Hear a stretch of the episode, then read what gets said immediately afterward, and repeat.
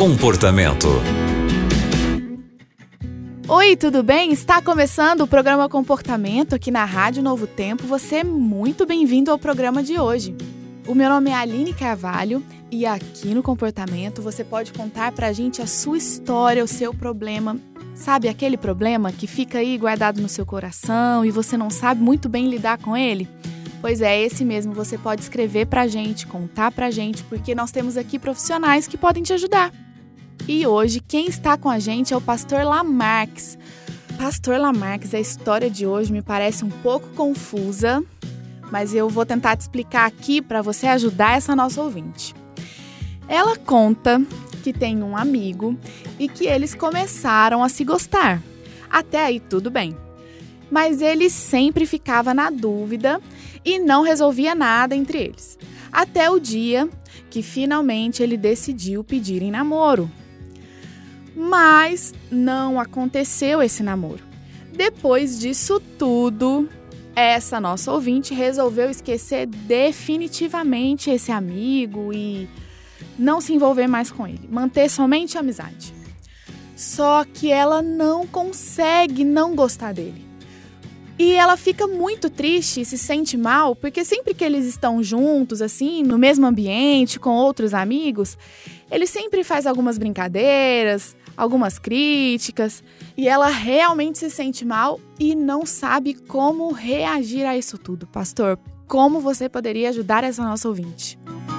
Muito obrigado, Aline, por me receber aqui nesse espaço da família, de relacionamentos, de comportamento, né? É muito legal quando a gente começa um relacionamento com uma pessoa que é amiga, alguém que, que tem já uma amizade com a gente. E o namoro, ele deve começar assim, né? Primeiro devemos conhecer as pessoas, por isso que existe namoro.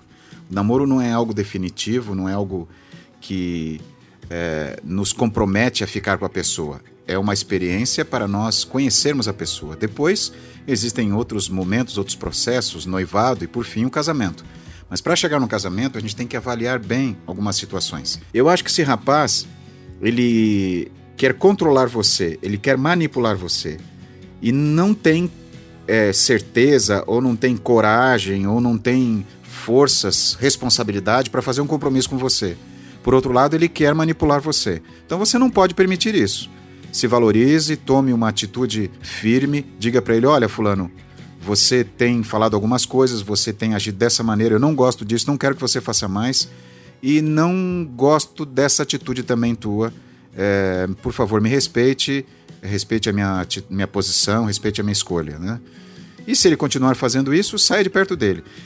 Eu acho que essa questão de você gostar dele não foi muito bem trabalhada. Você precisa analisar isso. Se é uma pessoa que está te fazendo mal hoje, você imagina daqui para frente. Se tiver um compromisso com você ou se tiver um relacionamento mais sério com você. É complicado.